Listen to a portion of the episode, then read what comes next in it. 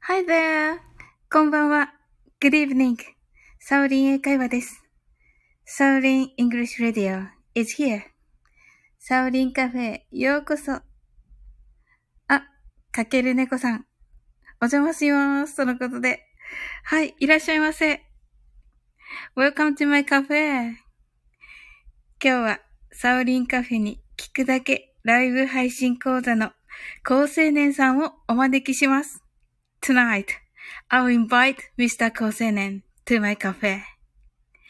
めっちゃ楽しみです。I'm very excited about this. また、高青年さんに来ていただけるなんてすごく嬉しいです。I'm very happy to meet him again. さあ、高青年さん。 まだいらっしゃってませんけれども。はい、かける猫さん。 あの、えっ、と、このお正月はいかがでしたかかける猫さん。猫の手借りるにはまだ早い。方向性をガラッと変えてお届け予定です。当ラジオは、ながら系雑談ラジオとなっております。元芸能系をちらつかせ、たまに自作朗読します。おお、素晴らしい。朗読。自分のを朗読されてるんですね。すごいな。あ、ご青年さん、こんばんは。はい、招待します。はい。では。はい。Please welcome Mr. 高青年。どうかな高青年さん。いかがでしょうかあこんばあ、こんはん。ばんは、聞こえますか聞こえます。高生さん、あお疲けれま様しでてす。おめでとうございます。あ、おめでとうございます。 こちらこそ。今年もよろしくお願いしよろしくお願いします。えっとどうしたんですかます。爆 笑。えどうしてなんかあったんですか面白い。高青年さんが面白いんですよ。あ、そうですかなんか面白いんですよナチュラルで。 ナチュラルで笑っていただけるのはも う、はい、光栄ですね。ありがとうございます。あ、今ね、かける猫さんがね、来てくださってて、はい。あ、よかったです、よかったです。はい。なんか作業しながらなので少しめく潜ってますとのことで。あ、はい。あの、気軽にお聞きくださいませ。はい。いや、今年もよろしくお願いします。さっきほどのも、ライあの、配信がすごく良くて、構成。はい。うんあ、僕のラジオトークの、そうそうそうそうそうそうそう。はいはいはいはい。すごいなと思って。あー、まあ、そうですね。まあ、得意分野なので、はい。まあ、ああいう話こそ、はい。運営ではないユーザーの人たちには届けられることかなとは思って、は記い。事見た瞬間にうんうんもうこれ話そうとは思いましたね。わー。すごいなー。志が高いなー。いやいやいや、そんな風に言われてしまうと、やりづらいんですけども。 わかりまあした。いやいやいまやあ、いやいやいや、いやいや、でもね、本当にね、高青年さんって本当なんかね、可愛い性格ですよね、本当に。あ、可愛い印象なんですかなんか、な、なんとなく、まあ、愛されキャラではとは思います。愛されキャラですよね。うん。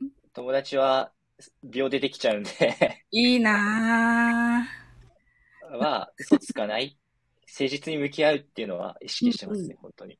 あまーマジレスしてしまうと。あーですよね。思ったより、本当に、あの、なんて言うんだろう。フレンドリーですよね。そうですね。まあ、まあ、立場の違いとかめんどくさいですし。 ええー、あ、そうなんですね。はい。いやー、面白いなーはい。あ、それでですね、今日は、あの、サオリンカフェということでですね、あの、ゆ、あの、ゆっくりしていただけたらと思います。はい。はい。Please take your time. です。はい。はい。で、あの、私、あの、まあ、カフェっていうことで、あの、コーヒーのね、ペアリングをって言って、あの、今日お話ししようかなと思ってるんですけど、はい、はい。はい。なんか、あの、ちょっとびっくりしたことがあって、調べてみたら、はい、はい。あのーえっと、日本のそのサイトとかはコーヒーのペアリングっていうと、なんかケーキとか、そういう感じが多いんですけど、うん、うん。あのー海外のあのサイトで一回検索したんですよ。はい、はい。そしたら1位が、何だったと思いますえ、コーヒーとセットのうんうん。もう一つのものがってことですよねそ。うです。コーヒーと一緒に飲んで美味しいもの。うーん。えーっと、ごめんなさい。10秒以内に答えます。ちょっと半分当てに行き ます。すごい。ドーナツですかね。あ、なるほど、なるほど。普通そうですよね。あー、違ったか。何ですかあの、ヒントは、高青年さんが好きなもの、好きな食べ物。ええ高青年さなんだろんう、あの、教えて高青年さんをさせていただいたときに、あの、はい。食べ物を教えてくださったんですけど、え、なんて言いましたっけグミですか あ、グミね。まといさあのん、まといごめんなささん、いあリンゴありがとうございます。うわ、嬉しい。あ、かける猫さんが、高青年さんイコールプロテインだなって書いてありますよ。あ、確かに、あの、プロテインは摂取してますね、常に。はい。まといさんが、高青年さん、ハートは、ハート来てますよ、高青年さん。はい、照れてます。うんはい。ありがとうございます。はい。え、何ですか答えは。あ、答えは、うんはいあの、みかんです。み、みかんオレンジですかオレンジ。えはい。ー、僕、みかん好きって言ってたんですね。忘れちゃいました、もうん。 ちょっとね、あう。の、はい。ちょっと飲んでたもん。 なんか、ちょっと酔っ払っあ、半酔っ払いだったから。 あー、そういう日もありますよね。はい。ええ。そうそう、まといさん、オレンジね。はい。高青年さんはプロテイン。握手あ、え、まといさんも、まといさんもプロテイン飲んでるのかな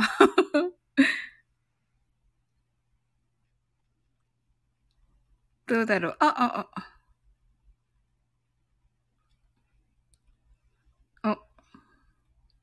あ、だ大丈夫ですかあ、はい、大丈夫です。はいそうなんですよ。で、あの、1位がオレンジらしいんですよ。コーヒーに一番合うペアリングって。まあ、あんまイメージないですけどね、日本においては。そうですよね。まあ、スイートと、まあ、ビターの組み合わせであれば何でもいいとは思うんですけど、はい。たまたまみかんがあったんですかね、その国では。おアメリカですよ。あんまみかんのイメージないですけどね。ないですよね。そうそう。あ、まといさんは飲んでないのね。 なな飲んで飲んでなすび。 はい。 はい。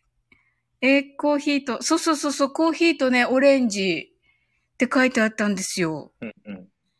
えーなんでだと思います高青年さん。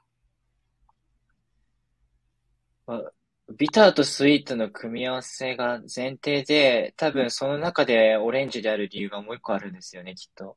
あー、なるほ ど。多分ですけど。まあでもなんかそういう文化ってうん、たまたまそこにあったとかが多いんですよね。世の中、歴あの、歴史とか紐 解くと。。あその、ペアリングはい。に関わらずですけど。へー。なでるも、ほど。アメリカにみかんのイメージがあまりなかったんで、はい。何がきっかけだったのかなってちょっと思ってるんですけど、はい。ブラなんだジろルには多いのかなどうなんですかね。うん。ねえ、まといさん、アメリカにね、みかんのイメージあんまりないですよね。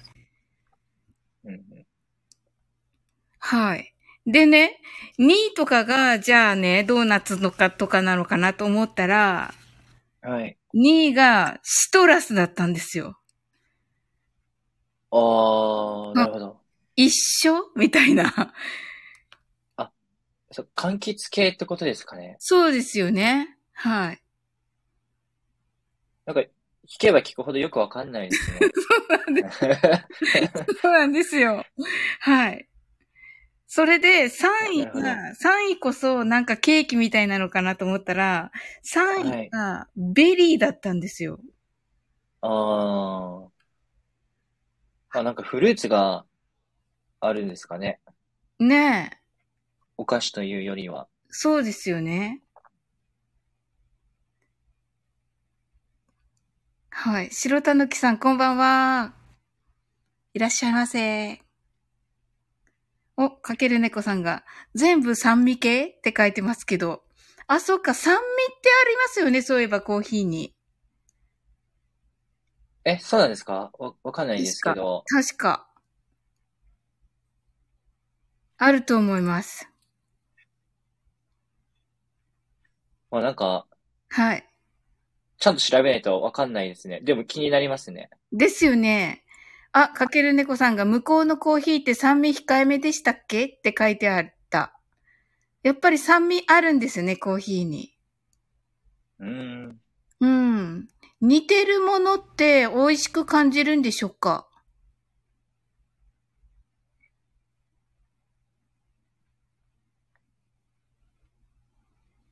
え、どういうことですか味が、味が似てるもの。コーヒーの酸味あーとオレンジの酸味、 はい。酸味が、どっちも酸味があるから、うんうん。美味しく感じるってことってあるんでしょうかどうなんですかね。僕はなんか、うん。そのコントラストの方が美味しく感じると思いますけどあ、思ってましたけどなるね。ほどそねの、ビターとスイートみたいな。うん、うん、うん、うん。まあなんかそのはい、和食、和菓子屋さんとか行っても、はいなんか締めに塩昆布出てきたりしますし、はい。普通のお食事行くと最後にスイーツで締めるっていうのは、はい。塩からの砂糖、砂糖からの塩っていうことだとは思うので、なるほど。うん。まあ人間の幸福はおおむね気分転換ですからね。だからへ、え。まあなんかそういうコン逆を行くっていうコントラストの方が、はい。まあ食事における体験の価値としては、はいまあ、。高まるっていうのが、なんか全世界共通のフォーマットだと思ってたんで、ねえ、そうまなあんそれがね。お同じものを並べるっていうやり方なわけですよね。そうですね。そそのうです。酸味がどうとかっていう。はいでその酸味がもし控えめであれば、酸味が強い柑橘とマッチすることで、うん酸味があるないっていう、それはまた同じ逆っていう話話になるので、そういう意味だと共通ですよね。なるほど。わかんないです。このコメントで出てきた情報だけで推測すればですけど、なるほど、なるほど。多分そうじゃないかなと思いますけどね。へえ。石油王さん、あっと気持ちだけはさん、こんばんは。いらっしゃいませ。おー、皆さん来ていただいてこ。んばんは。 はい。なるほどですね。へえ。なるほど。人間って面白いんですね。コントラストか。うん。へえ。なるほど、なるほど。じゃあ、やっぱり、高青年さん的には、チョコとかがいいんですかコーヒーと飲むときは。そうですね。まあ、基本は、あ、まあでも、締めに関しては、はい。その逆の味がいいっていう話だったと思うんですけど、はい。その、締めではなくて、途中で両方行き来しまくるとかだったら、はい。同じ統一がいいですよね。なるほど。例えば、そはいのご飯と味噌汁とはい。ケーキを同時に行き来するのってちょっときついっていう、そういう話だっはい。 なるほど、なるほど。て 思いますけどね。はい。だけど、最後の締めでケーキを食べるのには、はい。むしろ嬉しいわけなので、はい。なるほどね。まあタイミングですよね。タイミングね。って思いましたね。 うんうんうんうん。なるほど。えー面白いですね。わかんないです。あの、別に料理とか詳しいわけじゃないので、実はい践もできないですし。いえいえ、なんかね、この頃始められたっていうことで。あの、目玉焼きとウインナーだけですね。ああ、いやいやいや、ね、大事ですよ。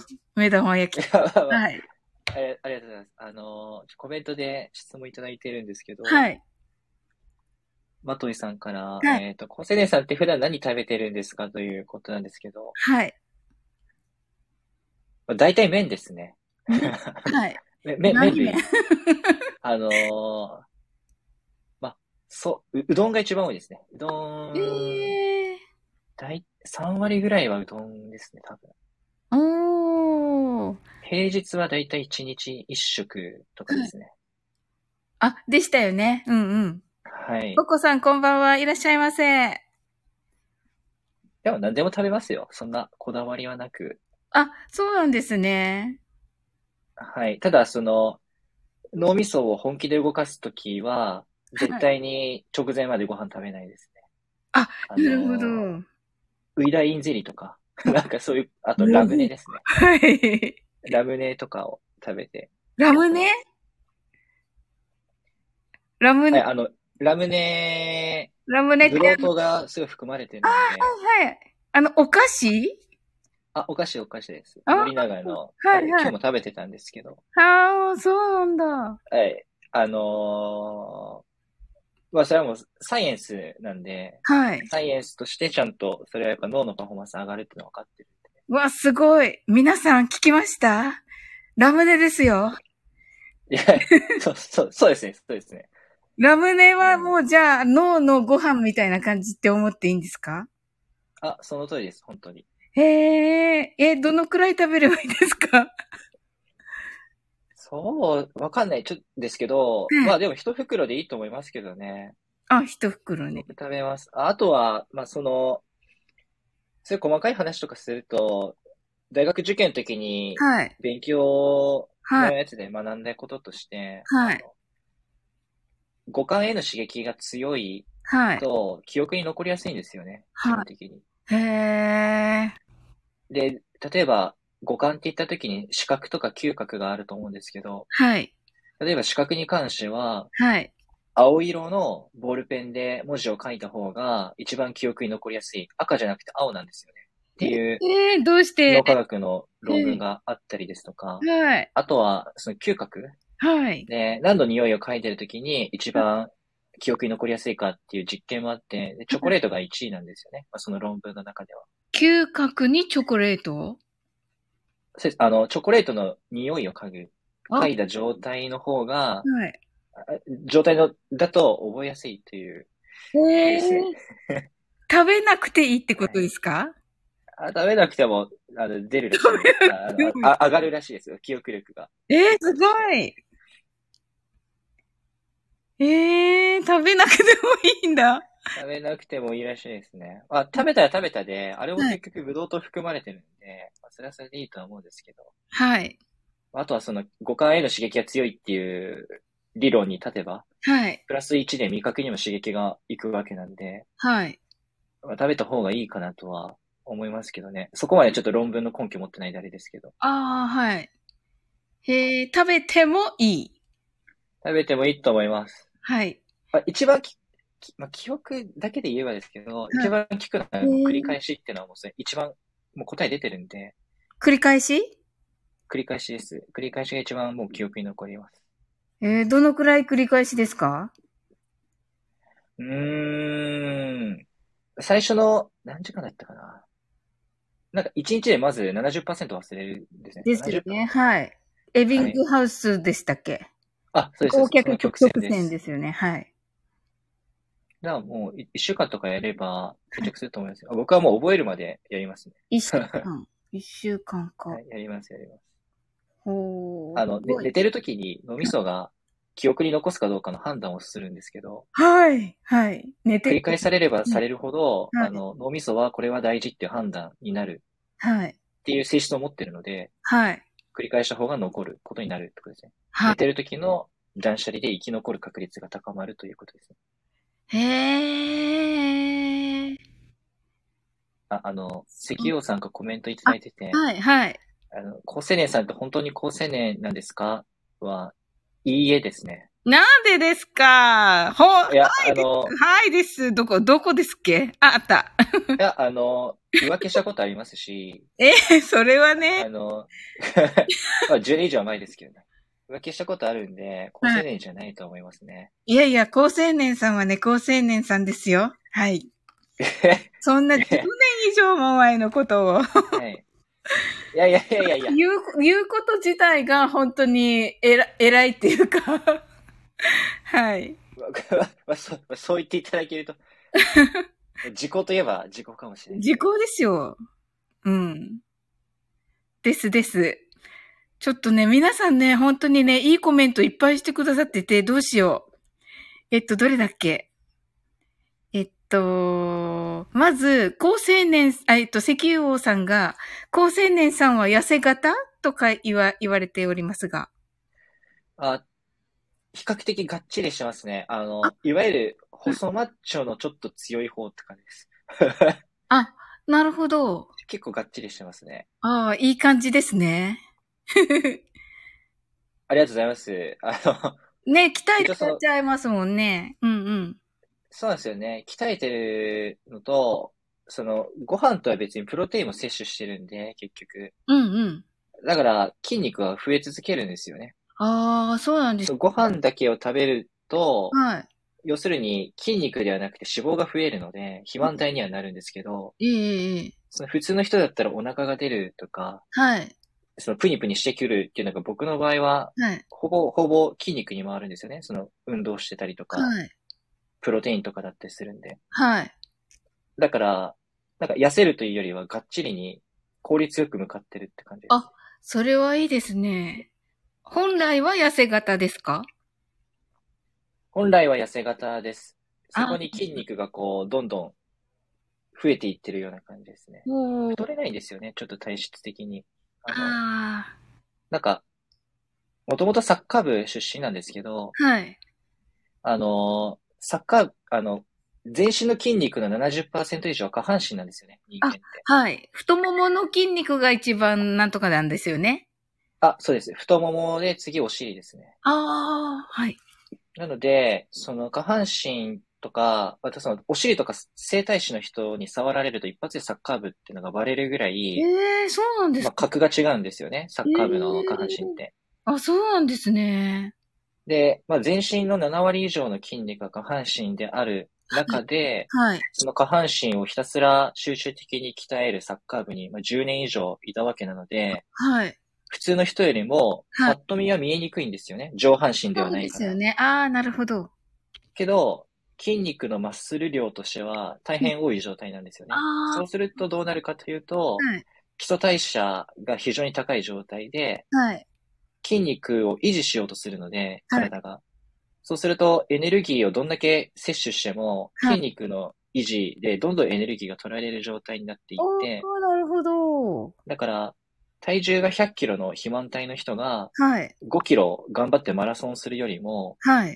体重6、70キロの筋肉質の人がはい。テレビの前で横になってる状態の方が消費エネルギー高いんですよね。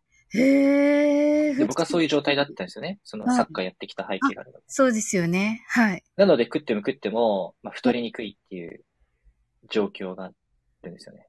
おー。サイエンスです。本当だ。すごい、、はいすごいな。 70億人もいるので、はい。まあ、その、地球の裏側で起きたことは基本的に僕らにも共通するので、同じ人間だし、ねえ。タンパク質ですしね、はい。同じ DNA ですしね、ああ、人間だからってことですね。はい。はい。ただの化学反応なんで、はい。あ、まといさんが、えっと、サオリンさんもかなりストイックですものね。ストイックコラボやって書いてありますけど、いや、高青年さんにはね、叶いませんよ。本当いに。いやそんなストイックじゃないですよ。僕も、あの、やいやいやいや。年あの、年末年始朝5時までネットフリックス見てましたしね。いやいや 二人ともこの世の人と思えぬ立ち位置よって。いや、そんなことは、あ いや、わい高青年さんはそうですけどは。い。はい。いやいやいやいやいやいやいやいすごい。石油王さんおもろすぎる。そうそうそう。石油さん王さん面白いですね。はい。えっと、かける猫さんがコーヒーに溶かすブドウ糖もありますよね、とのことですがあ。ええや。ーそう。なんですね。わー。わー。調べてみよう。はい。青で左上でしたね。確かってどういう意味でしょうかこ石油王さん。あ、多分、青文字が記憶にいいって話を僕がしたので、はい。さらに、その、位置づけとしてノートの左上とか、視界の左上にあった方が、はい。多分記憶に残りやすいっていうお話だと思います。何ですかそれ。あのー、い左上右利きだったらってことや、聞き手とは多分関係ないと思うんですけど、あえーにのこ、これ、類推ですよ。はい。あのー、調べたとかじゃなくて、そう、あの、予測して言いますけど、はい。に人間の脳みそって、向かって右側、自分から見て右側が右脳で、左側が左脳なんですけど、はい。その、右脳の方が記憶が強いんですよね。はい。で、まあ、文字文字とか、はい。そういう言語系は左脳が司っていて、えおおむねですけど、ははい。絵とかはい。動画とか、はい。あとクリエイティビティな思考ですよね。はい想像力とか、そういったものは右側の右脳が、えー活発なんですよねはい。で、絵の方が文字より覚えやすいじゃないですか。はい。人の顔は覚えてるけど名前が出てこない。えー名前は覚えてるけど顔は思い出せないってことは多分なくて。はいだ。から絵の方が記憶に残りやすいんですけど、それははい。記憶が得意なは右い。脳側が司ってるはい。絵とかクリエイティビティに引っかかってるから、はい。右脳の方が、まあ、その絵の方が覚えやすいっていう、まず仕組みがあるんですよね。へえー、すごでそのい。上で、はいなんで左上なのっていうことなんですけど、まあ、あの、右脳とそのはい直結してるのが体の左半身だったから、なんかそんな話をちょっと聞いたことがありですね。はい。まあ、左上を考えてるときは、右側の右脳が活発になっている、みたいなのちょっと聞いた気がする。でちょっとわかん ないです。へあの真犯人で出てえき。ますね。でも、なんとなく、なんとなくですけど、信憑性がありますね。はなんい。となくですよね。でもこれ全然間違ってたら僕詐欺師になるんで、いやちょっと後で調べておきます。ですやん。そんなサオリンカフェで行ってるんだから。はい。はい。まといさんが、高青年ですよ。ハート。ですです、ハート。そうですよ。石油王さんが、ボケ質問に真面目に答えてくれた。ってことは、高青年ってことよ。っていうことで。まといさんが、ほっちょ、細マッチョ。ねえ、ここさん、 浮気なんて日常茶飯事笑いって、うん、ここさんっぽい。うん、さすがぼココさん。はい。ええまといさんがココさんほんまですね。男と女ですからね。ということで。だそうですよ、高青年さん。あ、ありがとうございます。ええでもこ、これからしないでしょ、あ、浮気ですかわこええれからはしないですよ。ねえ。あ、でもまあ、確率的に起きちゃいますからね。どうしても。あ、そうなんですね。あ、石油王さんが、スタイフ界の第5、HIIT や、あ、HIIT やってそうですね、とのことですが。やってるんですか ?H、HIIT。 HIIT って何でしたっけ心理なんとかありますよね。なんかあの、あれですよね、ジャンプして、えっと、はい腕立てしてジャンプしてするやつですよね。腕立てし、調べました。高強度インターバルトレーニング。いはいらっしゃないです。ラジオ体操しかしないです。体操系かは。わいい。 かわいすぎる。かわいいんで すかラジオ体操やってます。ラジオ体操あのー、YouTube に NHK のチャンネルでラジオ体操があるんで。はい。あ、ごめんなさい。であとさっきの話なんですけど、はい。ひ、左上の件ですね。あ,、れは、あ、合ってました。あの、おー、皆さんそうだ、そうデだ。ジ、デジタリ、デジタルハリウッド大学の、はい。えー匠栄一教授はい。が同じこと言ってたんで、あはいの、右脳は体の左半身をし支配しているので、え視ー、線が左上に動くときは右脳が働いてるっていうふうに、まあ、おっしゃってなるるのほで、ど。あなんかあ、よかったです。間違ってないです。はい。はい。いや、そうですよ。はい。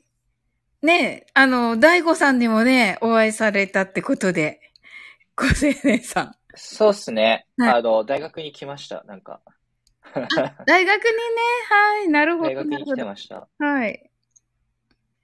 えー、すごい、でも、質問ね、答えられて。そうですね。まあでも、心理学とか脳科学とか勉強してたんですよね。学大学生の時に。ああ、でしたね、はい。もともと数学科出身なんですけど、はい。あのー当日のテストさえ点取れば単位くれる感じだったんで、 はい。テスト本番まで学校行ってなかったんですよね。お ー、数学の授業に関しては。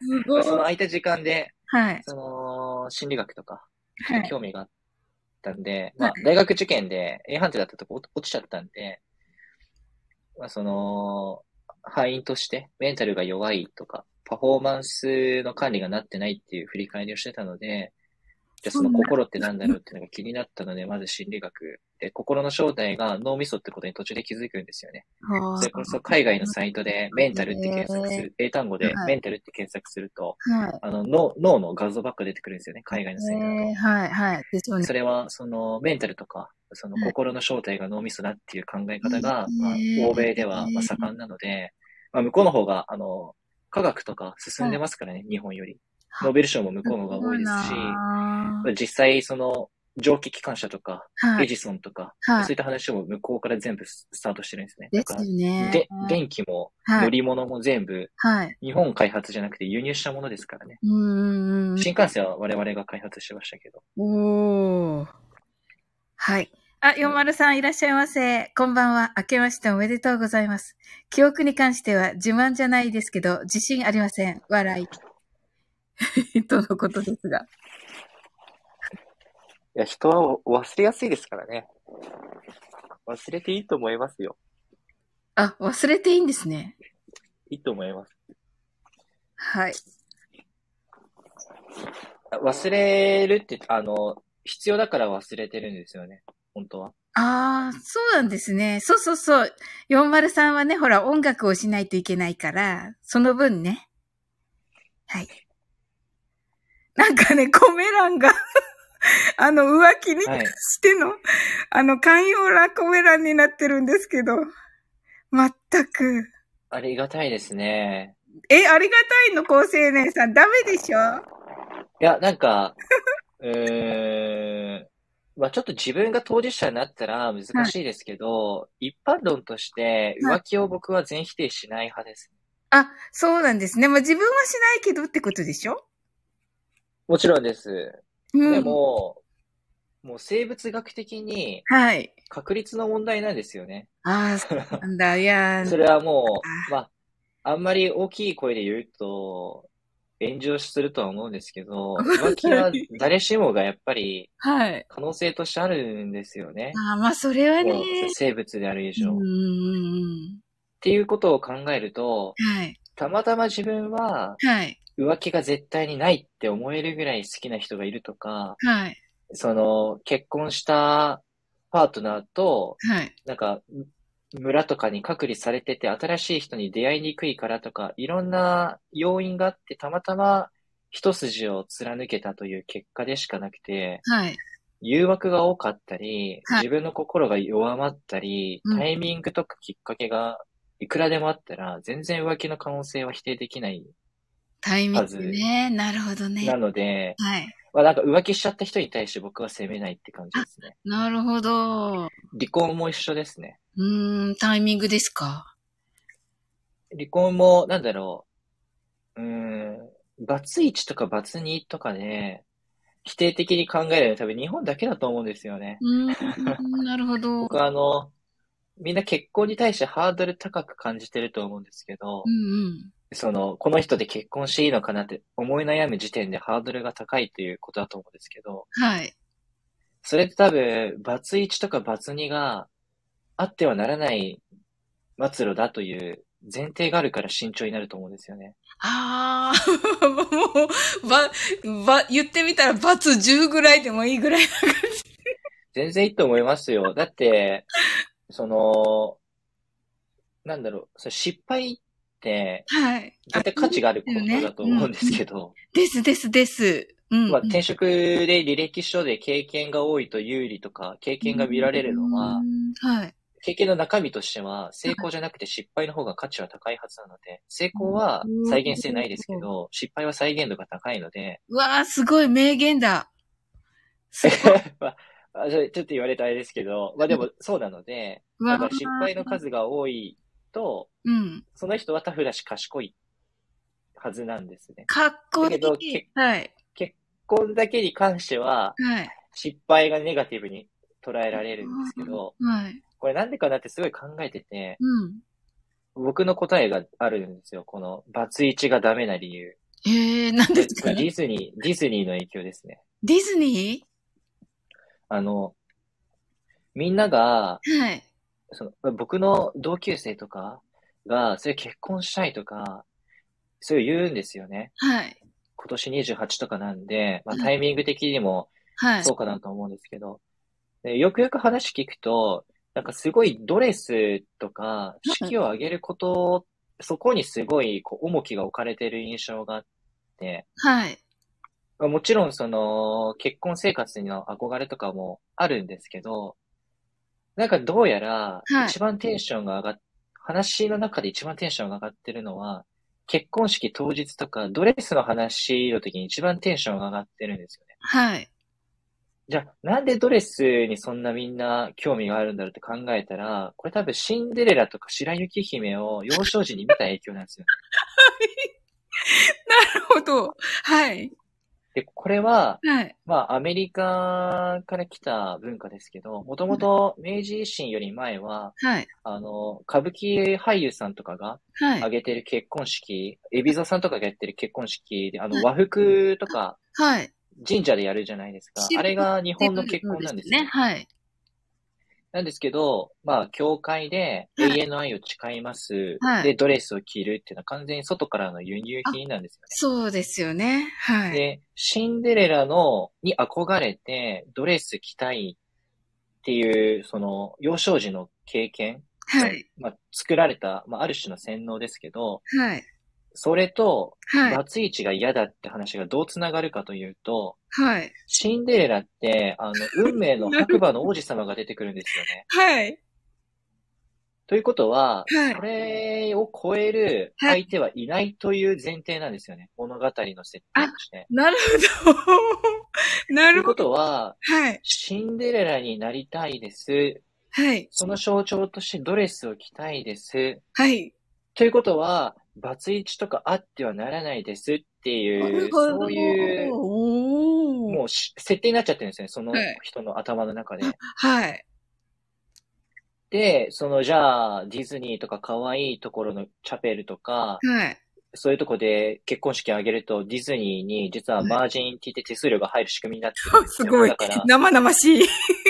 ディズニーははいそういうふうに、その日本の女の子はい。に、そのディズニーのそのシンデレラと白雪姫とかをやっぱり子供の時に見せて、はい。最終的にはそうなるようにちょっと理想になってもらっへーすごいて、式をあげるときはうちが手配してるチャペルでやってね。はだい。からシンデレラっぽいドレス着てね。ガラスの靴履いてね。で、手はい。数料をやるっていう、そういうビジネスなんですすごいビジネスそういうの L- LTV って いう、ロングタイムバリュー、子供から大人になるかけて、え一ー人当たり総量としていくらの売り上げが立てられるのかっていう指標のもとでそういうことやってて、はい。ただ入り口としては文化じゃないですか。そうですね。はいきなり商品を売るんじゃなくて、はい最初はシンデレラとか白雪姫をはい知ってもらうっていう文化からスタートしてるんですけど、はい。でも結果的にビジネスとしては支配下に置くっていう、こういうのを文化侵略っていうんですよ。文化侵略。ほう。文化侵略です。事実上の植民地ですね。うわー、なんと、ハッピリエヴァーアフターが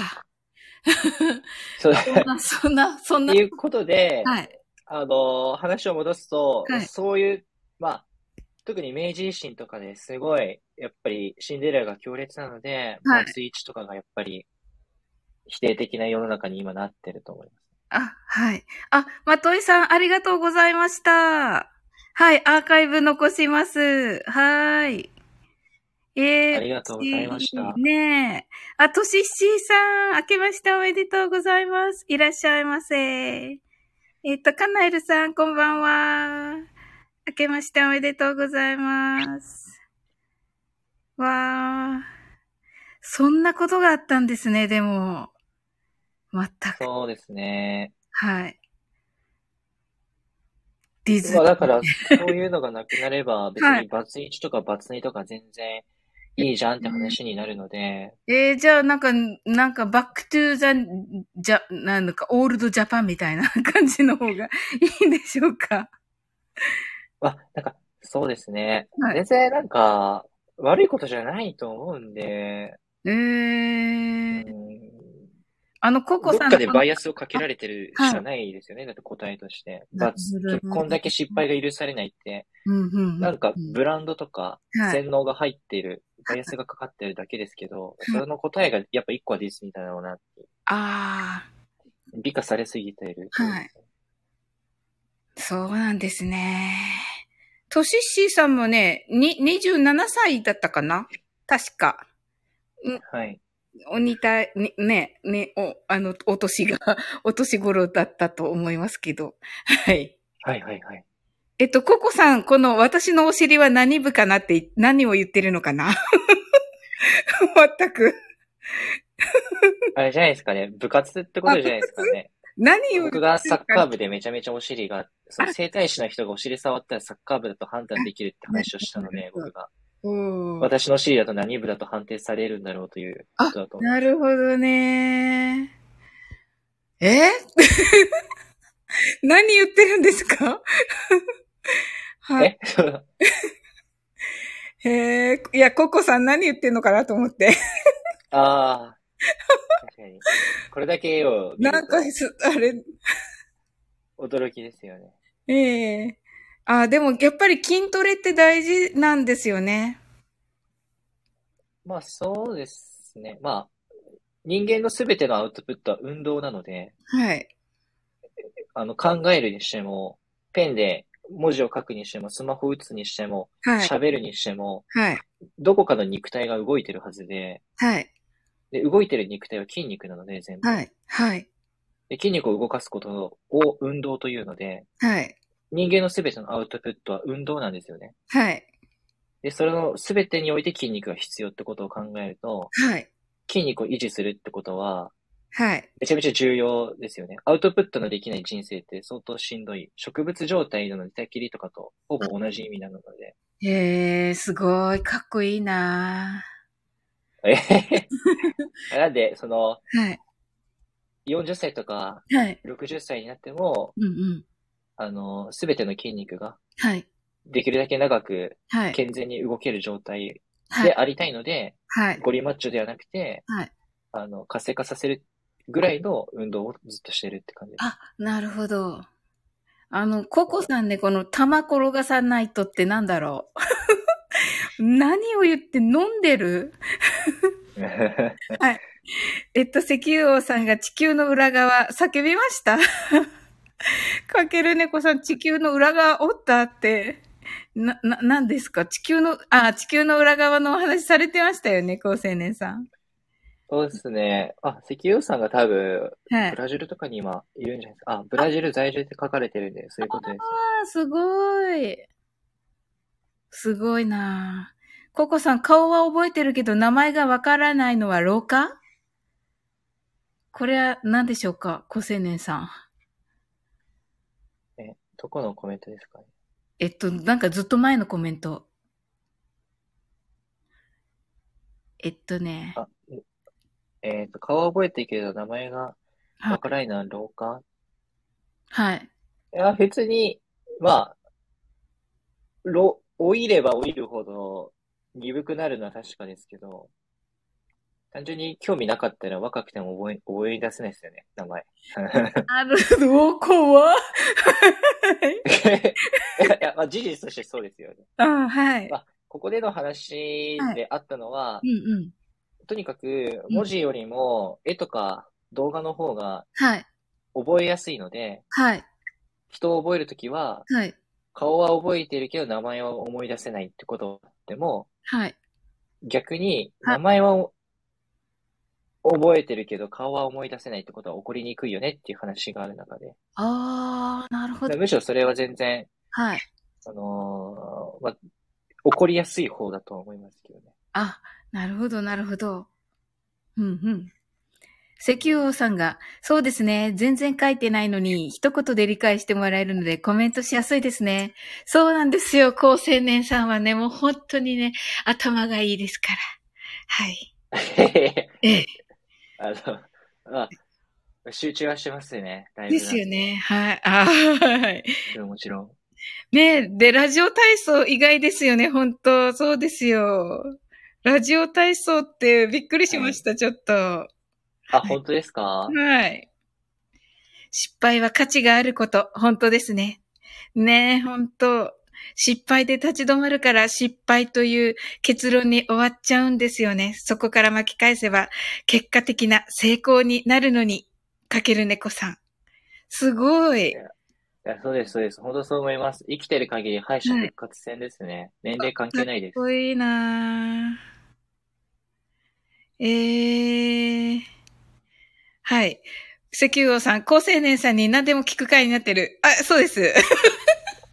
そうです。僕ね、あれ、全然大丈夫ですね。なんでか、すよ疲ねれ。る高青年さんにね、はい話をね、いっぱい聞く会なの、こ れ。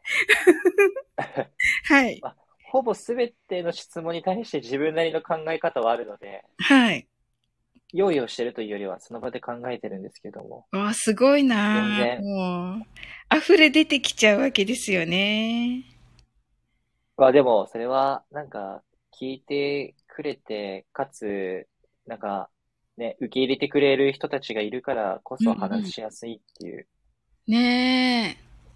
ことですよね。はい。うんいやー、すごいなー。えー、でも私もじゃあ筋トレしようかな。まあ、した方がいいと思いますよ。あのそうなんですね。お金よりも健康の方が大事なんで、絶対でにすよね、はい。本当にそう思います。えー。いや、今日のお話すごく面白くて、はい。今日の配信のお話も、はいはいはい。はい。あ、ラジオトークの件ですよね。 そうです、そうです。いや、すごいですよね。なんかこう、やっぱりね、さすがですね、高青年さん。え上倒されるといや、出れちゃいますけど本当ですよも。いや、いつもそう思ってて、いつも本当は、あの、なんか、あの、DM とかしたいんですけど、なんかはい迷惑だろうなと思って。まあ、全然大丈夫ですよ。あの、迷惑だったら返さないだけなんで、ああ、はいはいはい。いや、返さな全く然ても送て、る分には。はい。はい。返さ、返す、あの、お返事別にいらないんだけど、お、あの、書はいいちゃうと、お返事しなきゃって思われちゃうかなと思ったりして。それだったら、あの、サンドイフェムのレターの方がいいんじゃないですかね。レターの方がいいんですね。なるほど、なるあほれど。は、はい。機能として一方通行なんで、はい。ですね。多分そういう意図で作られてるものですね。はい。うん、うん、うん。うんラジオで言うお便りですね。あ、お便りですからね。はい。はい。だから多分、レターっていう言葉になってるんだと思います。あー。へー。なるほど。へー、そうなんですね。すごい。あの、さっきの繰り返しのことなんですけど、はい。一週間続けて同じものを聞くといいんですか一週間かどうかわかんないですけど、はい。まあ僕の感覚としては、毎日繰り返す一週、少なくとも一週間やれば、あはる程度定着するイメージありますけどね。い。なるほど。あ、しんさ、うんんいらっしゃいませ。こんばんは。お、イケボマスター枠さんですね。はい。えー、なるほどね。いや、今なんかやっぱりちょっと英語のこと考えてて、はい。はい。それで、どのくらい反復した方がいいかなとかいろいろ思ってるんですよ。はい、はい。はい。それでですね。はい。高青年さんって英単語とかどのくらいで覚えますええまあ、死ぬ気でやれば、はい。一た回なんだろう。えっと、なんか英単語のテストがはい。月曜日にありますってなったら、はい。死ぬ気でやれば、はい。 50問ぐらいやれば、はい。 1日の徹夜漬けでなんとかなるとは思うんですけど、でもはいそれは短期記憶なので、はい。ちょ、なんだろう。5年後パッとそれが50個全部出てくるぐらい、はい。長期記憶にするんだったらもう毎日使わないと無理だと思いますね。そういう意味だとやっぱオーラルで覚えるのが一番いいと思います、言語に関しては。なるほど。手で書くよりオーラルの方が感覚的なんで、はい。感覚的ということはうん。割とその体に染みついているというか、運動的動作に近いので、はい。だから、うん、オーラルがいいんじゃないです かね。わかなんなるほいです。ど、なるほど。 そういうことははいやっぱり、スタイフでやっ、やり続けてる方がいいですよね。いいと思います。だって、今僕たちが喋ってる言葉自体も、一個一個の単語を暗記テストしたわけではないじゃないうんでうんすか。うん。さすが。そうだ、その通りです。はい。なんなんで、まあい、オーラルですよね。はい。えー、ですよねー。うわ日本人が英語苦手なのは、うんあの、シャイだからだと思います、本当に。前もちょっとお話ししたんですけど、シャイだから、オーラルをやりづらいから、すごはいいですあの、尽きると思いますね。ー。勉強熱し心なんで、日本人は。はい、でもまあ、なんか苦手意識があるのは、はい。うん、そうだと思います。あー、なるほどですねー。シャイだからか。 そこを取っ払うっていうことが一番じゃあ大事ですね。思いますけど ね。うーん。なるほど。はい。えー、なんかさっきのあれ面白かったですね、ディズニーの。あ、文化侵略ですかすごい、文化侵略。そうですね。 えー、まあなんか気になったんですよね。なんでうん結婚だけ失敗が許されないんだろうっていうのは。なるほど。やっぱり日々そういうなんか質問をこう自分はにい投げかけてるわけですね。そうですね。まあ、なんでだろうって気になったら、えー。絶対調べますね。うん。それなんであれうんあの、なんでもいいんですけど、はい。なんで、まあ、この間僕、帰省したんですけど、あ、ねえ、はい。ね、年末年始ですね。はい。で、まあ実家名古屋なんですけど、はい。名古屋に行くと、あのーピンク色の服着ている女の子とかはい。がいないんですよね。ああ、なるほど。東京にいるような。ああ、はい。で、なんでいないんかなってそう思って、はい。それは、やっぱり原宿じゃないからなんですよね。なるほ ど。はい。あの、まあ、ピンク色とかで、やっぱり思いつくのは、はい。キャリーパミュパミュあと、か、はい。はい。リューチェル、あ、は最近だい。とユキポヨとかです。 はい。この辺全部あの原宿なんですよね。はい。キャリカ、キャリーパミュパミュが原宿1.0だとしたら、はリい。ューチェル原宿2.0で、今ユキポヨ3.0とか、なんかそういう風に、まあ、目まぐるしく増えていってるんですけど、へえ。原宿ファッションなんで、ピはいンク色とか。はでい。原宿がないので、ああ、な名るほ古ど屋。にいないんだろうなっていうのと、はい。あとやっぱり、全、ピンクとかかかわらず、全体としてやっぱり、その、今時感がちょっと、目を取りしてる感じはありましたね。なんかちょっと偉そうになっちゃうんですけうど、んやっぱ東京の方が今時感が強くて、いや、そりゃそうでしょう。で、なんでかなってやっぱ思ったら、いやっぱメイクとかフはァいッションは、やっぱりトレンドにめちゃめちゃ敏感。あーつまり、鮮度があるんですよね。はい。まあ、その、数十年前のはい。アイドルはい。の、なんか、やっぱ前髪とかはい。見ると、全然やっぱり古臭いってイメージ持つと思うんでうすけんど、うん。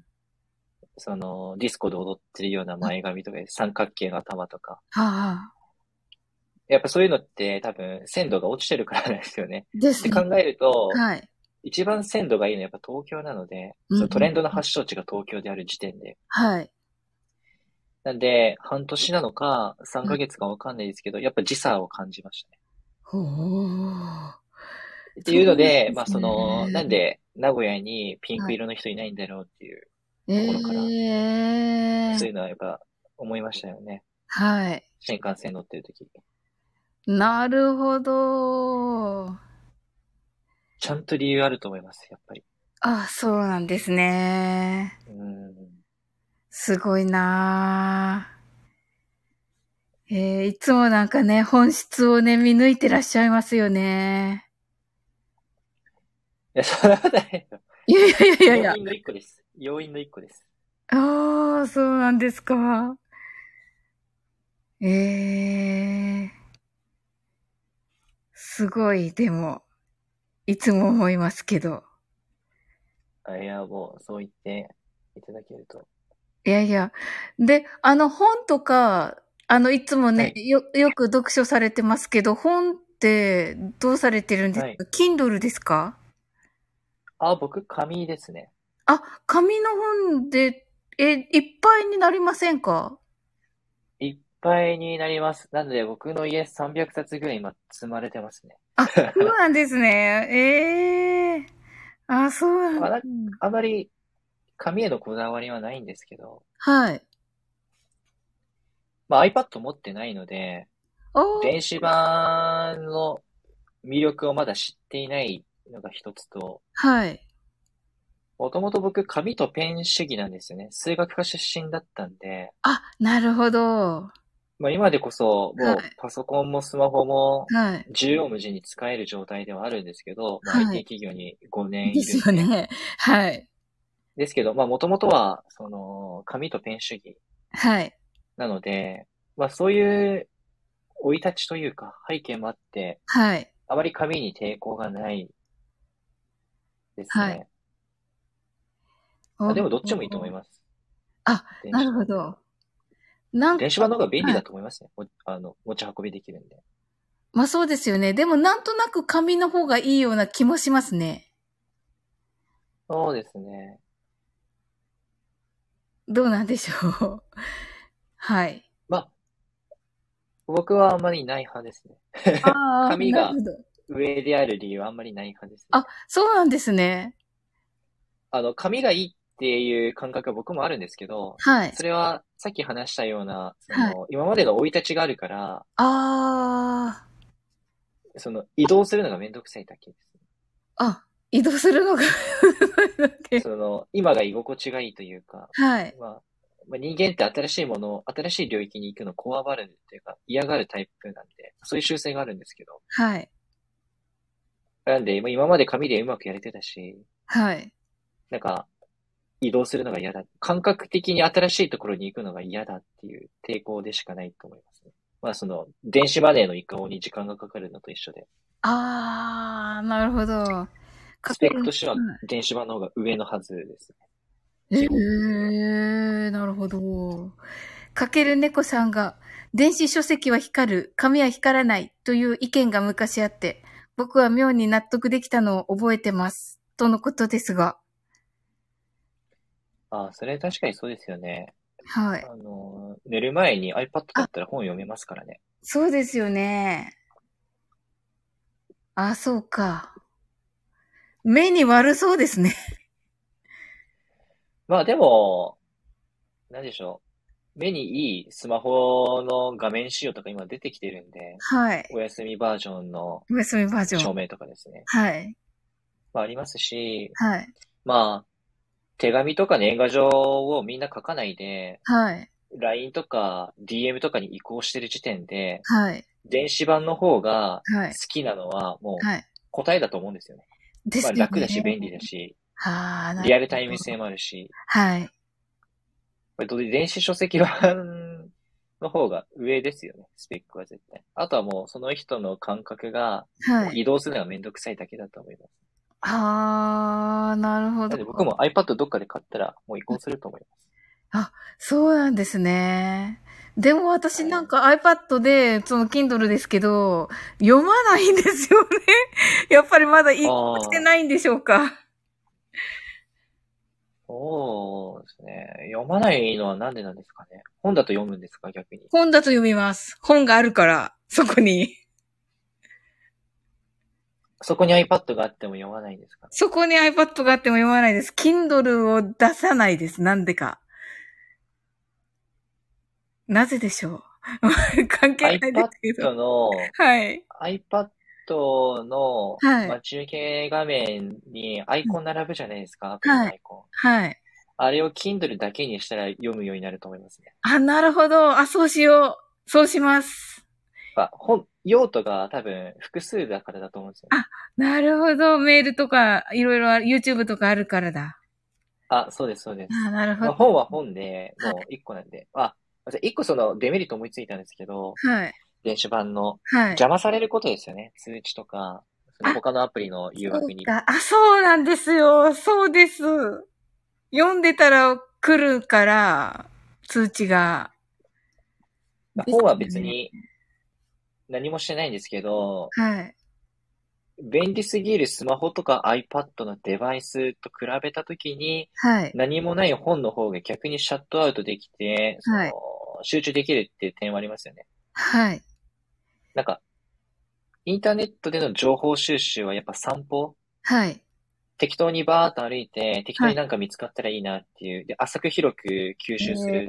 けどえーはい。読書はまあなんかトレーニングだと思うんですよね。ジムに通うみたいな。えーはい。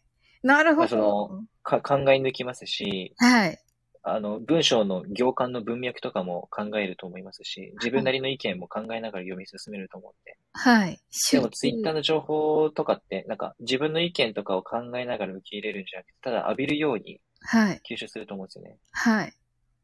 だから炎上とかが起こるんですけど。わーな。リツイートされまくってたら自分もリツイートするとか。はい。リツイートが多ければ、いいねが多ければ、正解だと思いますし、みんな。へえ。っていうことを考えると、はい読書はそういう意味でシャットアウト性があるから、いいかもしれないですね。なるほど。なんかこれからの時代って、そういうシャットアウト、もうちょっと、はい。キーですね。そうですね。まあ、大きいトレンドとしては、はいコミュニティはクローズド化してますよね、完全に。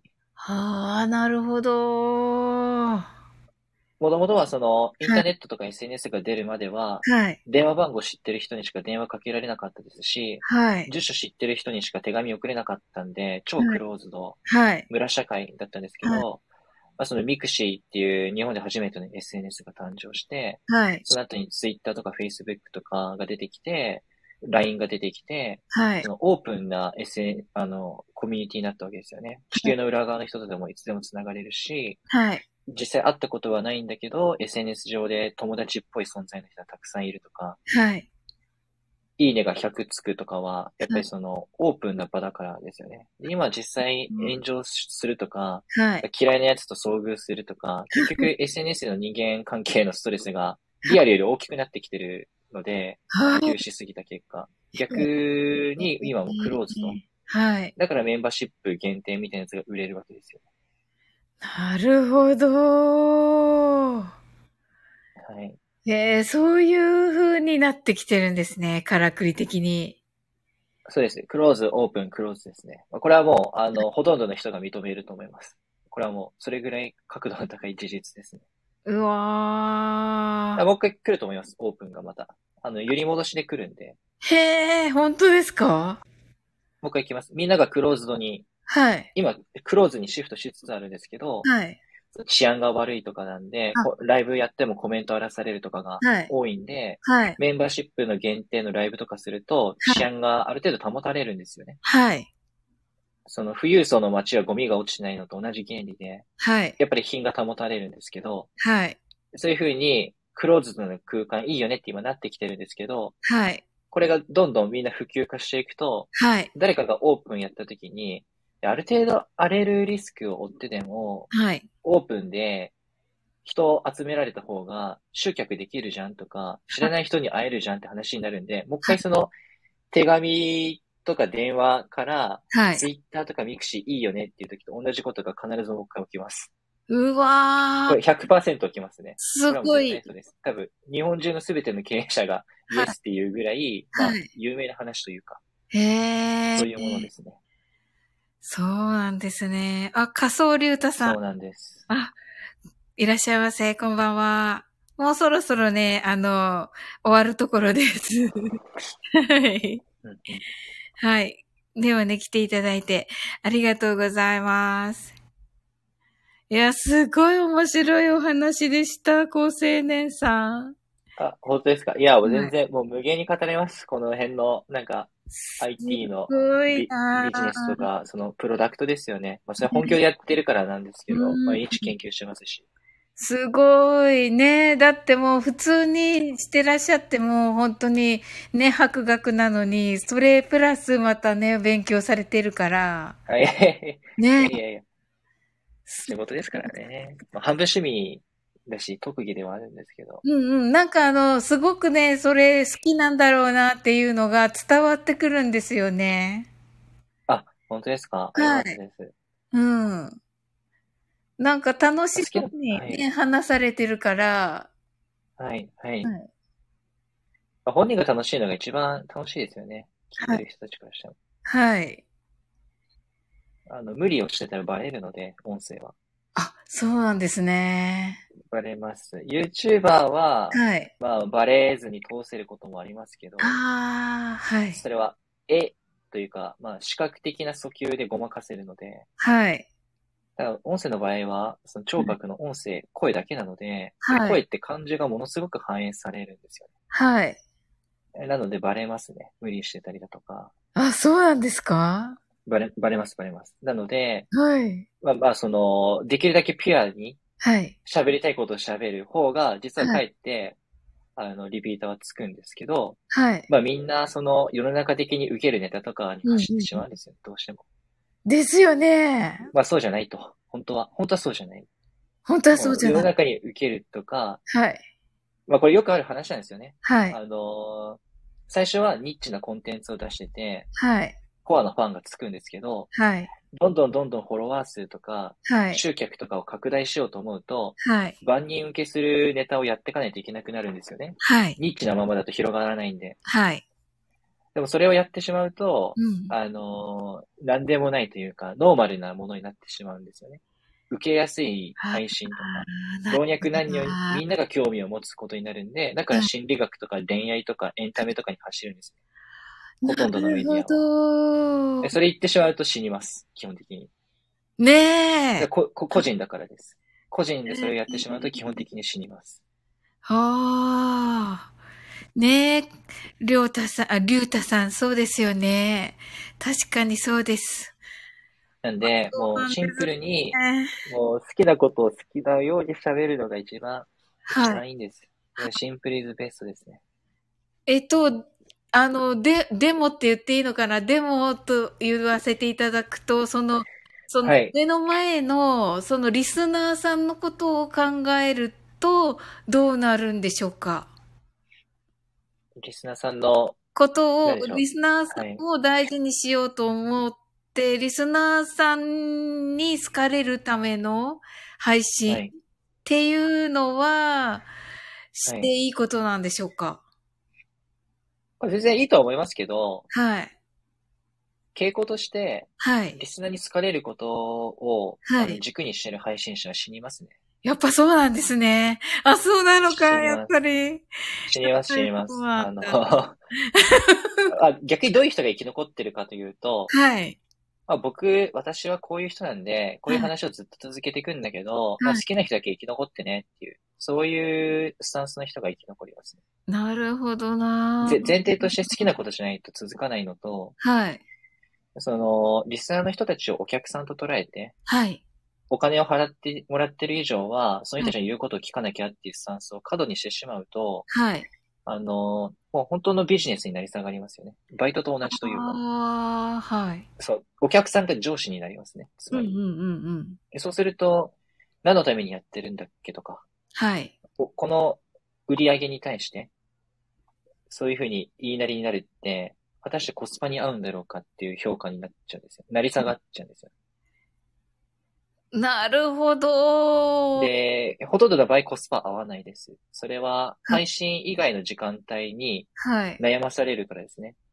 例えば、るほど。なんはか、こう、ストーカーじみたい、はい異。性のファンとかがついたときに、そうなん一日中、なんかツイッターで DM が来たりだとか、はい。あとアンチがついたときに、言われもしない悪口とかを掲示板で書かれるとか、そのわー配信していない時間帯でのはいいろんな問題が起こるんですよね。で、そうなる、は。ないらないために、はい。あくまでリスナーにはこびすぎないこと、自分が好きなことを、あーな、なんで配信してるかっていう軸を忘れないこと、はいそこを貫いてはいいかないと、はいまあ、。大体死にますよね。やっぱ。はい。あ、りゅうたさん、ありがとう何万ございます。何千人と見てきたんで、はい。ライブ配信者を。割。みんな同じ道辿ってますよ ありがとうございまあの、リテラシーない人は。すはいそうなんですね。はい。うわまあー。かわいそうだなと思いつつ、はい。いや、でもなんかなりそうな気、気がする。 本当に、この高青年さんのお話伺ってなかったら。はい。うんまあ、。なっちゃいますよね。ですです。多分それはやっぱり、はい。うん配信者自身もはい。お金を意識しちゃってるといううんか、うんうんうん。ビジネスとしての捉え方が強くなっちゃってる証でもあるかなとは思いますね。あ僕とかですと、まあ参考になるかわからないですけど、ー。はい。僕とかだとお金、要するにメンバーシップとかすごい頑張ってるんですけど、はい。まあ、そうやってお金をもらってるわけじゃないですか。はい月額500円ですけど。はい。で、それなんで、その課金してもらうことを選んだかというと、はい。あの、音声市場をガチめに盛り上げたいんですよね、僕は。 ね、素敵な夢ですね。なんかいつも思います。はい、ありがとうございます。その、で、盛り上げるって具体的にどうしないといけないかっていうと、はい。ちゃんと僕一人で経済を回しているという実績がないとダメで、へえまあ。普段運営しているので、運営としては、まあ経済を動かしてるわけなんですけど、はい。う売り上げを作ってる時点で。はい。で、 一ユーザーとしても、その経済を回したいっていうの はあってですね。はい。まあなので、まあ、その課金してもらうという選択肢を取っている。で、これは、その、市場を盛り上げたいからもらってるわけであって、なんか、これがないと生活ができないとか、はい。そういう文脈ではないので、お客さんというかリスナーにこびる要素があまりないんですよなるほどね。。うんだし、あと目線が長期ですよね。目線が長期ね。なるほど、なるほど。長期的な目線。はい。まあ、短期的な目線だと、はい。正直いけちゃうんですけど、はい。煽れば。はい。あと、セオリーもあるので、です投よげね。、投げ銭されやすいとか、はい。いくらでもあるんですよ、方法 は。あなのる大ほど体な。成なん功かする高や青り年方はさあんるんだでっすけど、たら、はい。あ、ありますあります。もう、ね死ぬほど分析してるんで、わかりでますすよねが。はい。あんまそういうの話しないんですよ、普段。それは、真似する人が出てくるからですよね。で、短期的に、は投い。げ銭でめっちゃ稼ぐとか、まあ、はい僕の友達とかでも、はいまあ月に、えっと、売り上げで300万ぐらい、あ収入で多分100ぐらいを1週間で出してる人とかいるんですね。でなぜそれが出たのかも知ってます。もうそれ分析してるし、中身も知ってるんで、はい友達なんです、その人が。はい。なんですけど、じゃあそのやり方を、もうちょっと抽象度上げて法則性見出して、他の人に具体的に落とし込めば、はいま。あ、かなりの確率で成功するんですけど、はい。それを進めないし、紹介しない理由は、はい。その遠くにはいけないからですね。はあ、なる短期的に一気に利益を出すことができても、ええ遠くにはいけいけないので、はい。結局そのお客さんにこびちゃうとか、はい。まあ、もっと具体的に言うとその人は1週間の間有給を取って、1日12時間配信とかして、はい。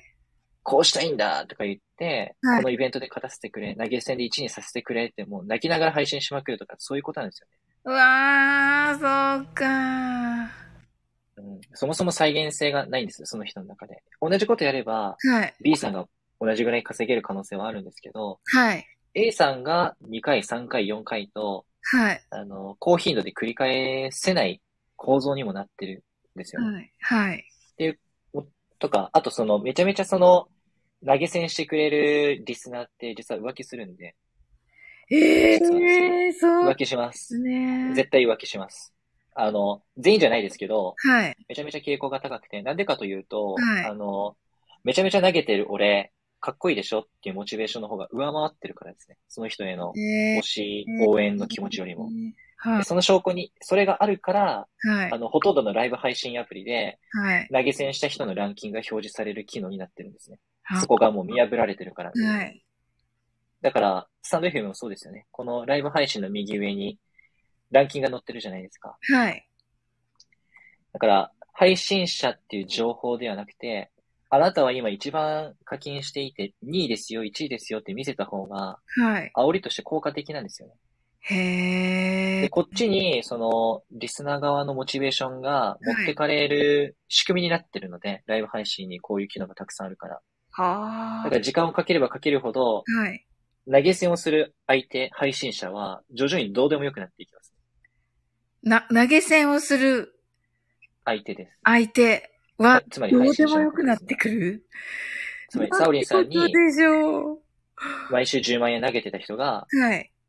ある日突然、僕に毎週10万円投げるようになるんですね。うわそれはランキングが1位であることの方が、はい優先順位が上がってしまうので、ー。はい。こういう右上の視聴者ランキングとかが、どのライブ配信アプリにもいっぱいあるし、はい。なんなら1位の人にはこういうことあげ、あの、得点を上げますとかやってるキャンペーンとかも5万とあるので、はい。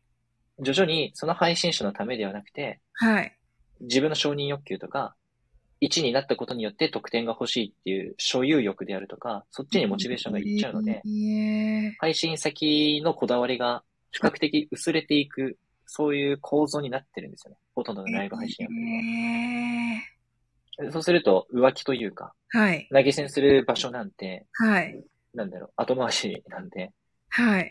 はい。っていうこととかもあるので、えー短期的に稼ぐお客さんっていうのは、はい。そんなにその長期では、お客さんではなくなるという傾向も高いので、なるほどと。にかく、うん、短期でライブで稼ぐっていうのはあまりお勧めしないという話です。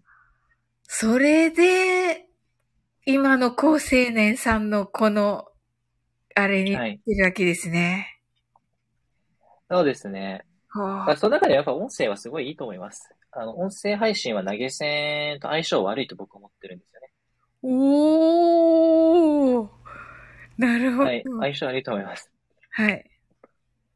ああ、りゅうたさんが高青年さんの良い話を聞はい。いてつい投げたくなりました。すいません。いや、そんな、もうあね、全然、嬉しい全です然嬉しいですよ。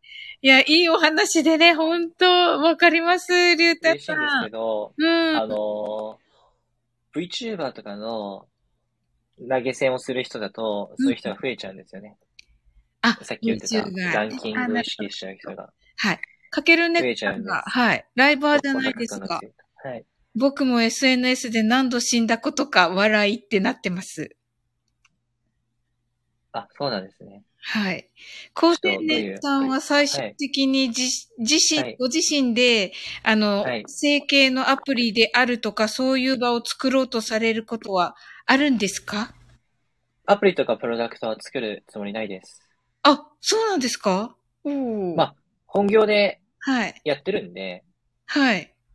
まあ、アプリの開発運用はそっちでやりつつ、はい。それと別で、はいそのゼロからうん自分でコード書いてアプリを作るみたいなことは全く考えてないですね。あ、そ、そうなんですね。も、も、もちろんできるんですよね。あ、できないです、できないです。まあ、頑張ればはい。みんなできますけど、うんそういうやり方を調べれば、別にそんなにはい。ちょっと簡単なゲームぐらいしか、はい。あの、プログラミングできないので、いや、それでもプラットフォームを作ったことないですね。ああ。あ、あの、簡単にできますよ。あの、ドットインストールっていう3分の動画で、はいいろんな言語、HTML とかはい、 Java クエリとか、そういうものを、あの、3分でまとめて、はい。動画で学習できる無料の動画サイトがあるんですけど、えそえれ一通り24本とかで一つの言語でまとまってたりするんですけど、それ一通り全部見て、見ながらあのタイピング真似したら簡単なゲーム作れるようになりますよ。いや、 高青年さんはね、 私はできあいなやい。いいややいやいや、いやいや。あ、絶対誰でもできます。あれはいやいや、できない。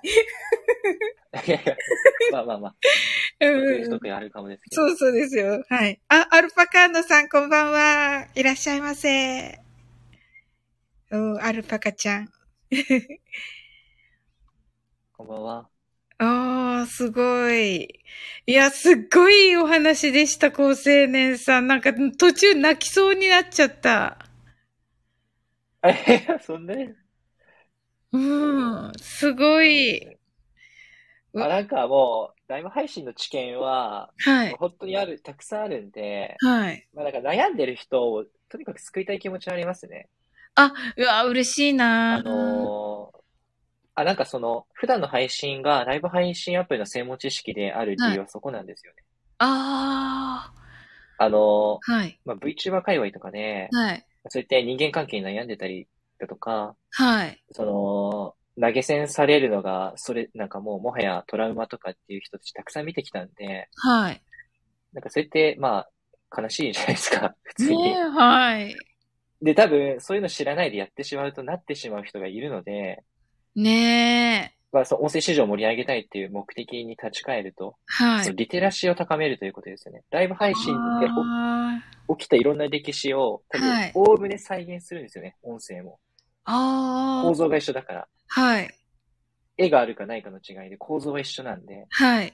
で、リスナーコミュニティの出来方とかも全く一緒なんで、そうですよね、人 間前職3年間見てきた時と、もう全く同じ感じ来てるんで、そうなんですだから同じか。悩みになるんですよ。だから、あーまあ、配信者がいなくなった瞬間に、はい音声市場一気に死ぬ死ぬんで、配信者がいないと何もなくなっちゃうんで、ああ、なるほど。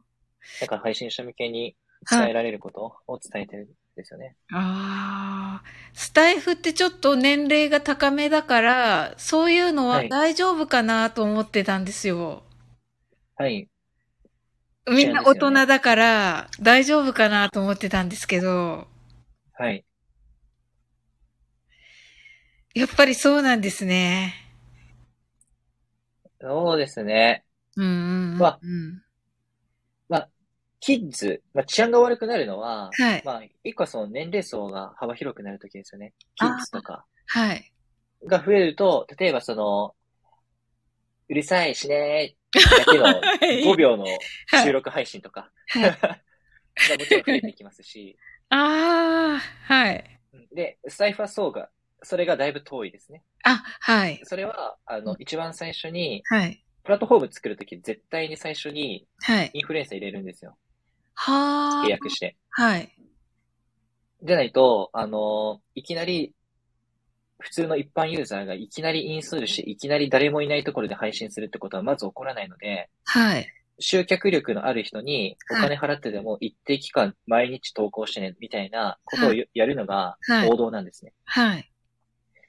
で、その最初のインフルエンサーのタイプによって、そのプラットフォームの雰囲気が決まるんですね。へえターゲットというかなるほど、なるほど。で、スタンド F の場合、どういう人がはい。最初インフルエンサーだったかというと、はい。まあ、学ぶさんであるとか、はい。論文の厚志さんであるとか、はい。いわゆるビジネスインフルエンサーがメインだったんですよね。はい。あともう一個は、えっと、インスタグラムでフォロワーが多い女性のインフルエンサー。大体この2パターンですね。はいあの、財布に関しては。はい。ってことは、えっと、あら、そこで集客されるユーザーは、はい。 1個目のビジネスインフルエンサーに引っ張られた、はい。意識の高いビジネスマン。でしたね。はい。いわゆる9でもう一個月のパ組。は。はいい。でもう一個のパターンは、はい。インスタのフォロワーでやってくる人。つまり、はい。えっと、主婦であるとか、うんうん。ワーママさんですよね。あちなみにこの二つが、えっと、メインターゲットなのは、ほとんどの音声アプリで共通しています。ー。あえの、ー。ボイシーとか、ポッドキャストもそうですね。おー。で、まあ、ラジオトークとスプーンに関しては、はい。えっと、声優さんとかがちょっと強かったりするんで、えー若い人も多いですけど、はははは。スタンド FM とかボイシーはやっぱり学び系が比較的強いから治安が良かったんですね。はい。で、キッズも遅いです。入ってくるのが。ああ。キッズって、ただまあはいいわゆる中学生ぐらいですよね。中学生以下ぐらいですかね。ああ。以下だから小学生小学生いますよ。入ってきますよ、普通に。あ、そうなんですね。今のところ、私のチャンネルに来ている小学生は、親が聞いてて一緒に聞いてる子ですね。ああ、そうなんですね。はい。あ、じゃあもう結構入ってきてますね。はい。でも、その親がちょっとさせてはいますよね。登場させてますよね。あー声だけだし、みたいな感じで。まあ、YouTuber で子供出したら売れるっていうのを見てやっているのか、もしくはそのさっき話したようにワーママさんが配信者としてやってるので、おあ子あ。さんの面倒を見ながら配信をしているっていうので、登場してるかのどっちかでしょうね。おー。なるほど。はい。あ、あアのルパカの1時間15分聞き逃した。あ、大丈夫ですよ。はい。アーカイブ残します。あの、音声ライブのはい。今のところの需要は、はい。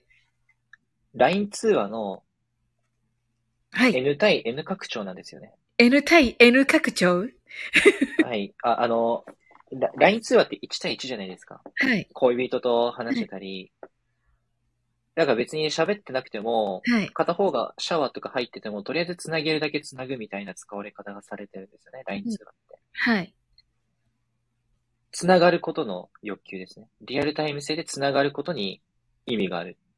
はい。で、これが1対1じゃなくて、N 対、複数人数対複数人数。お例えば今僕、サオリンさんと高青年さんで2人で、リスナーさんも多分 2, 人以上今いる状態だと思うんですけあど、はい。これって LINE 通話の1対1から、はえい。ー両方とも人数が増えている状態ですよね。はい拡張されている状態ですよ。はい。でそうすると会話のコミュニケーションがより厚みが増して、はい。まあ、そのさっき言ってたオープン、クローズでいうところのオープン化ですよね。元々の LINE 通話がクローズ状態だったんで、はい。複数人数対複数人数にすることで、よりオープンなコミュニティに向かったなるほで、ど。繋がってるだけの欲求。これが、えっと、音声通話の現状一番強いニーズなんですよね。なるほど。へえ。そうですそうですなので、えー何が言いたかったかというと、はい。その、お子さんがいるはい主婦の方がい、お子さんと会話しながらい、半分リスナーさんを無視しつつ、半分リスナーさんに対応しているような、はい。こう、半分、こう、リラックスというか、ある種適当なはい。配信が成り立ってるのはそういうことなんですよね。はあ。 LINE 通話の複数人数対複数人数バージョンということですね。はい。へ繋がってる欲求でしかない。へーすそれが YouTube ライブとか、はい。あの、動画とかのはい。ライブ配信だと、やっぱりできにくいので、できにくいですね。確かに。まあ多分それは見られてるからっていうところがあると思うんですけど、あー LINE 通話みたいに視覚情報がない場合は、はい。音声ライブとかだと、やっぱりそういうふうに、うん、繋がっててさえいばいればいいっていうのが一番近い需要です。今のところ。はあ。と思います。はい。うわー、すごい。ななんで、あの、ギフティングが相性悪いって話になるんですよ。なるほど。そこにも、もうそこと繋がってくるんですね。あ、もちろんです。もちろんです。その一番、一番奥底にはいコアの価値があって、はい。配信者は何を楽しんでるか、リスナーは何をたし楽しんでるか、だから配信者とリスナーがここにいるっていう、はい最初の原体験があって、で、その結果として、はい。あの、お金を動く機会があって、その一個の手段として投げ銭があるわけなので、はい。その原体験に遡って考えれば、はい。あ、このシチュエーションはギフティングが相性いいよね、悪いよねっていうのはあるんですが、はい。あるんですけど、音声市場がすごい話題になっていけば、投げ銭は今後増えるとは思います。ラジオトークとかスプーン投げられてますからね。はい。へー。って思いますね。なるほど。いやー、素晴らしい。ええなので、めちゃめちゃ話してしまいました。もうこの辺のー、ありがとうございます。アプリとかプロダクトの話はもう、もう喋っても喋り尽くせないぐらいもう無限にあるんで、ストックが。すごいな。すもう、せ喋っちゃいます。もう、ノンストップで。すいません。ごい。止めます、ここで。いや、でも本当にありがたいです。あ、いやいや。いやー、すごい。なんかね、このやっぱりね、高青年さんの、この情熱っていうか、ね、はい。この熱情というか、それがね、やっぱりね、皆さんを引きつけるんですね。はい。はいあ、いやいやいや。うんうんうん。いや、これからもね、どうぞよろしくお願いします。 こちらこそです。もちろんです。はい。よかったですね。あの、アーカイブは残します。もしこれ、高青年さんのお許しがあれば、あの、はい。これ、あの、短く、あの、いっぱい、、はいっ ぱい切り切り抜きみたいにして、あ、あ、はい配信していいでしょうかあ、全然、もう、お好きにしてください。いいんですかいや、なんかね、大丈夫前です回のも時も思ったんだけど、すごいいいお話を、結局長いからって言って、なんか、 あ聞ーかれないの残念だなと思ってて、あー、そうですね。もう今の人たちは長尺無理ですね。あ、そうなんですね。なので、高青年さんいいのですこ今日のあの名言がいくつもあったじゃないですか。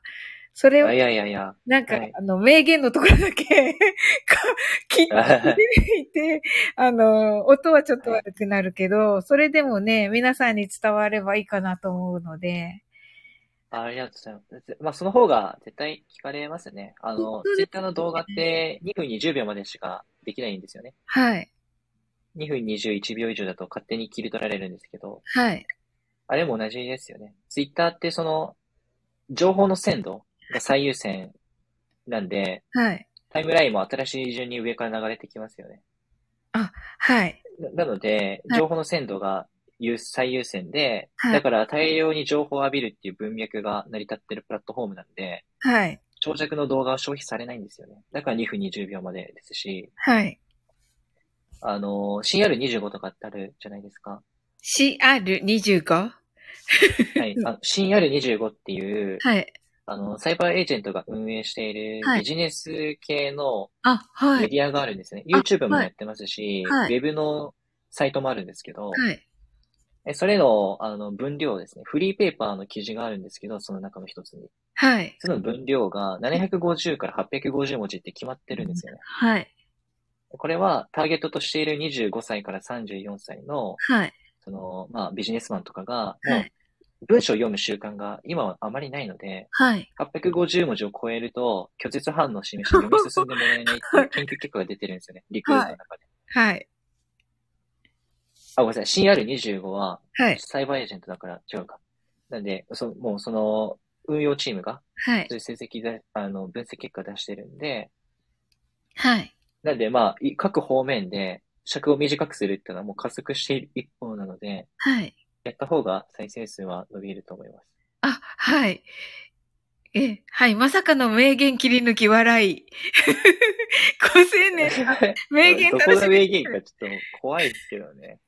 いや、だってね、もったいないです よね、高青年さんの。はいい、お尻の話もしてましたからね。や、あの辺、あの辺カットします。はいああの辺かったですね。え、ああれはいるんですか高青年さん、大事な話、お尻の話。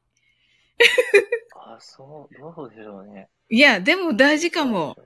大事だけどどうかな 大事だけどあれ 長い、ちょっと長くならなならないかな、ササッカーの話からしないといけないし。あ、そうっすね。まあでも下半身の、あ、下半あ身ね。全身の筋肉の7割以上が下半身であることと、い一番筋肉が多い第1が太ももで、第2がふあのお尻。はいだからお尻を整体師に触れるとサッカー部であることがバレる。はい。までは、興味ある人いるんじゃないですかね。ですよね。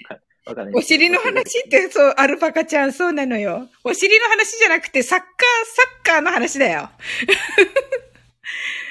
そうですね。 え、でもね、あ、おでもお、お尻って書いたらダメなのかなあの、あ、でもお、お尻は、タイタイトルあの、こん、これから日本で流行ると思いますけどね、お尻。はあの、お尻甲子園ってのがあるんですよ。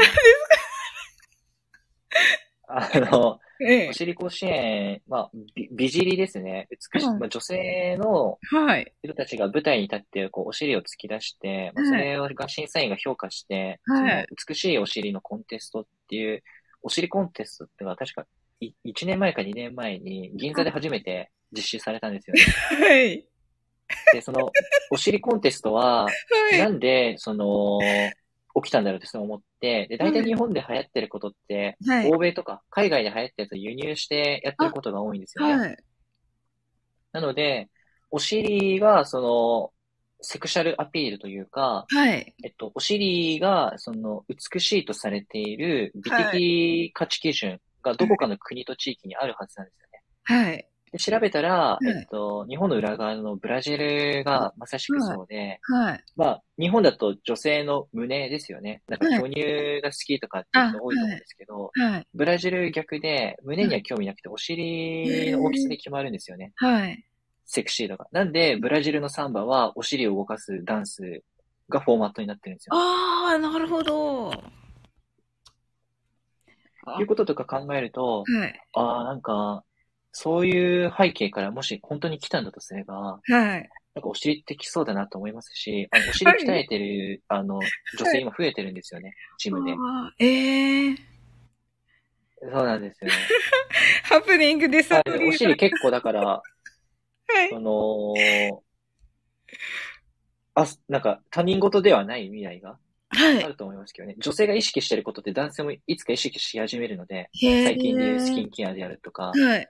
おまあ、化粧そうもそうでですすけど、ね。うんうんうんも。ともと女性がやってることは男性もやるようになるので、はい容姿に関しては。えー、ハプニングでサブリンさんか高青年さんの尻反応しないかなって、しませんよ。 ああ。あの、たまに事故るんですよね。うん尻が反応します。たまに。はい。 PC の尻が。 はい。アルパカの分かりました。今日の配信は今日、なんとかと、お、についてダメでしょ。ダメでしょ。アルパカちゃん。はい。違いますそうですよ。よね違いますよ。あのね、あの、ライブ配信のね、すごい大事なね、すごいお話だったんだから。はい。 はい。じゃあちょっとこれね、 切り、切り抜かせて、あ、ここのお尻ばっかりじゃなくてね、もう本当にいいお話ばっかりでね。はい。はい、これは。ね、せっかくだから、いい感じで皆さんにお伝えできたらいい、いいかなと思って。はい。はい。本当にありがとうございました。あ、こちらこそ、すいません。だいぶ長くなりましたが、楽しかったいでやいやす。ね、ま楽しかったはい。た。はい。ライブ配信の話気になるでしょうんうんうん。あの、切り抜きますのでね。はい。あ、切り抜きはな何分ぐらいがいいでしょうか高青年さん。えっと、一般的にって話ですかね。うん。一般的3に分か5分だと思います。 3分か5分ですね。はい。 3分から5あの分 ?3 分から5分。あ、すえっと、まあ、3分から5分で大丈夫だと思います。ああ、っていうのは、あの、あ上限としてうん。 3分以内、もしくは5分以内がいいかなと思います。 3分以内、または、もしくは5分以内です。はい。が一番多分聞かれやすいですね。あはい。ねえせっかくのお話だから。ねえ、あのさ、んがね、うんうん。音声って基本的にはい何か別のことしながら聞くと思うんですよね。はい。まあライブとかだと、あの、コメントしたりとかするので、うんうん。あの、何かしながらではないこともあると思うんですけど、い基本的にアーカイブだと、はいまあ。選択しながらとか、はい。あの、通勤の電車に乗りながらとか、はい。そういうふうに何かしながら、BGM としてイヤホンで聞くっていうのが、一番多い使われ方なんですね。はい。今のところ。はい。ってことは、あの、何を知っている最中に聞いてるかっていう、そのシチュエーションによって、はいどの尺が適切かが決まるんですよね。はい。だから例えば、その選択だったら5分ぐらいで終わるから、はい。 10分以上のやつはちょっと選択肢から外れるですとか、なるほどな。電車に乗ってたら次の駅まで降りるので、次の駅だと大体まあ2分以内がいいとか、はい。そういう感じなんですよね。はいでその、何分以内がいいなって人が思うときって大体3とか5なんですよ。あ日、本人は奇数が好きなんで。はい。だから、あの、トトップ3とか、はい。あの、5つの理由とかはい。に3とか5とか7が出てくるのはそういうことなんですよね。ああ、なるほどななーんで、まあ、3分とか5分が大体聞かれやすいとか、まあ、とっつきやすいと思います。はい。えー、前回はね、でもね、いっぱい聞いてくださいました。あ、そうなんです地ね域。高青年さんの時も、あそうなんです。あの2時間を、皆さん、嬉しかったです。いい話です。すっごい褒めてましたよ、みんなが。高青年さんを。あ、そう、 そうなんですね。僕とかに一言も入ってないから、ちょっとびっくり。 そんなことがあったんで すね。ええそうそう、高青年さんはい最初にコメントくとくださってたから、よ、後で読んでいらっしゃらないと思うけど、あと何、何人かくださって、はい、DM もくださって、はい、すごいねーって言われてました。ありがとうごすざいごい頭のいい人だねーって言って、ます。はい。あ嬉しいですね。ですよね。はい。でもね、今回はちょっとね、切り抜かせてね、いただいて、より多くの方にね、聞いていただきたいなと思っています。はい。はこい。れですいやーありがとうございます。ねえ、こちらこそなんか引き止めちゃって。あ、いえいえ。はい。ねえ、皆さんもありがとうございます。潜って聞いてくださった方もありがとうございます。はい。またね、これに懲りずね。あ、高青年さんのゴーストリスナーです。笑い。あ、そう。なんかちょっと意識しておきます。うんアルパカードさんですよね。はい、アルパカのさあんね、人気者。はい。ね、猫ちゃんとアルパカちゃん人気者。はい。 はい、ありがとうございました。はい、こちらこそ。お疲 ありれがと様うです。ありがとうござい 楽しまかす。ったね。はい、私も、はい。ありがとうございます。はーい。はい、皆さん。あ、